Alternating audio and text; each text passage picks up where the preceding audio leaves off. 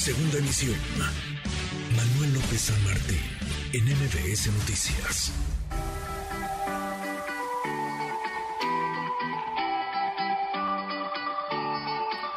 Ahí viene el maratón de la Ciudad de México, 20 para la hora, el maratón que se va a realizar ya en los próximos días, el 28 de agosto. Participarán miles, no solamente de capitalinos, miles de mexicanos y de personas que vienen de otros países, porque es uno de los maratones más importantes del planeta. Raúl Paredes Peña, director del maratón de la maratón en la Ciudad de México. Raúl, qué gusto escucharte, ¿cómo estás?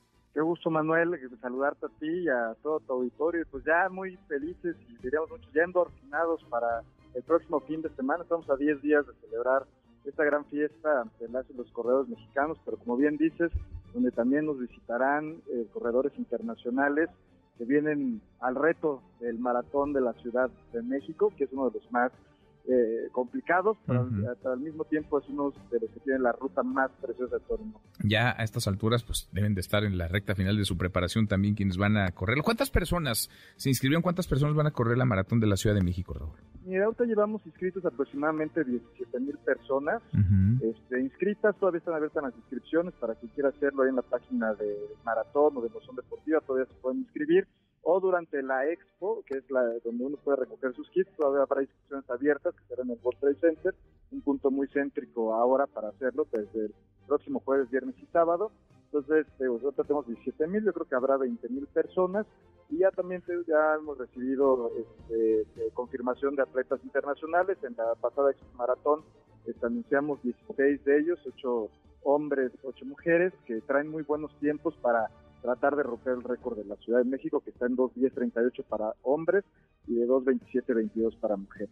Mm, pues son miles, miles los que se están preparando. Una maratón complicada, ¿no? Complicada por la altura de la ciudad, pienso, complicada por la dinámica de la ciudad también. Eh, ¿Cuál es, cuál es la ruta y dónde ves las complejidades eh, de la, de la misma, ruta? Mira, la, ruta sale de un lugar icónico, emblemático para el deporte, que es el estadio universitario, este, y de ahí los primeros 10 kilómetros prácticamente son en descenso eh, sobre Avenida Insurgentes, es una recta que muchos ahí no se deben de confiar porque luego dicen, mira, está muy facilito, pero eso es, digamos, lo, fácil, ya es a la glorieta de Insurgentes, te metes a la colonia Condesa, ahí por eh, Nuevo León, le, vuelves a regresar por Nuevo León, sales por Sonora, te incorporas a Avenida Chapultepec, este, de ahí ya entroncas por Florencia a lo que es este, Paseo de la Reforma, Ahí tanto en Paso de la Reforma y en la Condesa vas a encontrar adoquinados, que eso también es, muy importante saber cómo ir pisando, que son los siguientes 10 kilómetros, porque además también entras al bosque de Chapultepec cuando vas por Paso de la Reforma y le das la vuelta por la milla, por la parte de atrás, al lado de la Casa Colorada, y toda esa parte es de adoquines, o sea, y ahí ya empieza la altitud, obviamente, del bosque, de, eh, por ahí lo sales por Avenida Chivatito, pasas por al lado del Auditorio Nacional para entrar en Julio Verne a Polanco, ahí este, por Julio Verne llegas a lo que será Avenida Presidente Mazarik, que ahí es donde encontramos también la complejidad para muchos porque está el concreto hidráulico, primero vas hacia Mariano Escobedo, ahí muy cerca de MBC Noticias, vuelves a regresar este, por, por, Avenida Mazarik a San Molier y sigue siendo el concreto hidráulico y obviamente ya llevas un plano falso porque vas en subida este, de ahí le das vuelta a lo que es al centro comercial Antara, pasas frente de, Ciudad de, Carso, vuelves a regresar a Ejército Nacional, te vas todo de frente y ahí, poquito antes de llegar al famoso puente de Pierce, un puente vehicular, ahí es el kilómetro 29. Para muchos ver el puente significa un reto ya en su kilómetro 29.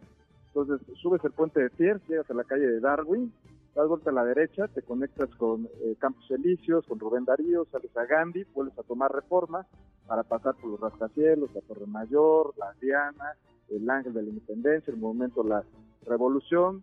De ahí llegas hasta la Glorieta de Bolívar, que es un poco más hasta la Lagunilla, vuelves a regresar sobre Reforma, llegas a Avenida Juárez, pasas frente a la Alameda, luego frente a Bellas Artes, que Bellas Artes ahora es nuestra este, medalla, eh, y ya entras al centro histórico por Francisco y Madero, das la vuelta en Bolívar, agarras este, República del Salvador para llegar a 20 de noviembre, ya quien llega a 20 de noviembre va a ver la catedral, si no es creyente seguramente se en lágrimas o en alegría, y das la vuelta y llegamos al Palacio Nacional donde habrán concluido los 42 kilómetros 195, que habrá sido un gran reto, como bien lo dices, por la altitud, pero si me acabas más o menos ahí de fijar, esta ruta habla de la historia de la ciudad, del progreso, y, nos describe muy bien lo que somos los capitalinos. Es, una gran guía turística, además esta que acabas de relatar para quien venga a la Ciudad de México, digamos, por ahí, por ahí hay que ir, por ahí hay que pasar. Y además la maratón tiene, Raúl, pues este asunto y este aspecto muy familiar, en donde sí son los corredores, las corredoras, pero también son las familias que salen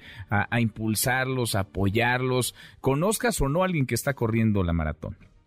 Exacto, mira, es que son, yo, yo lo divido como dos grandes carreras. Aquellos que vienen a, romper los récords, vienen por, por el podium, pero la, el gran público son corredores recreativos que traen una promesa, que traen alguna otra situación de por qué correr estos 42 kilómetros y con ellos pues viene una gran fiesta alrededor porque hay mucha gente que así como se preparó un corredor para correr los 42 kilómetros, las porras, mucha gente se prepara con dos meses de anticipación, comprando, ahorrando para comprar las naranjas, bolitas de agua, hacer sus cartelones, ahí hay unos que son muy curiosos de Mario Bros que te ponen el, el honguito para que agarres energía, entonces eh, eh, eh, el ánimo es increíble. Es creo que el único país del mundo que casi todos los kilómetros tiene este ambiente solidario. Entonces se transforma en una gran fiesta. Ya lo vivimos con el medio maratón del 23K. Fue de verdad una revolución. 50 mil personas afuera, 25 mil corredores.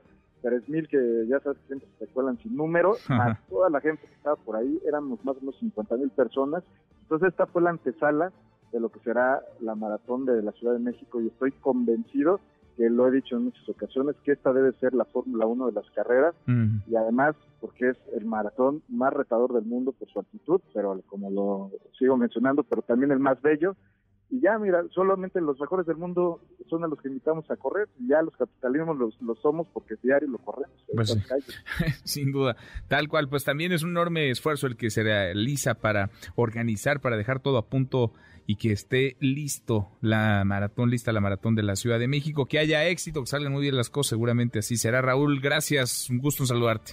Muchas gracias, Manuel, saludos a tu auditorio y nos vemos el 28 de agosto cruzando la meta que me siguen 28 de agosto, la maratón de la Ciudad de México. Gracias, Raúl. Saludos. Muy buenas tardes, igual para ti. NBS Noticias.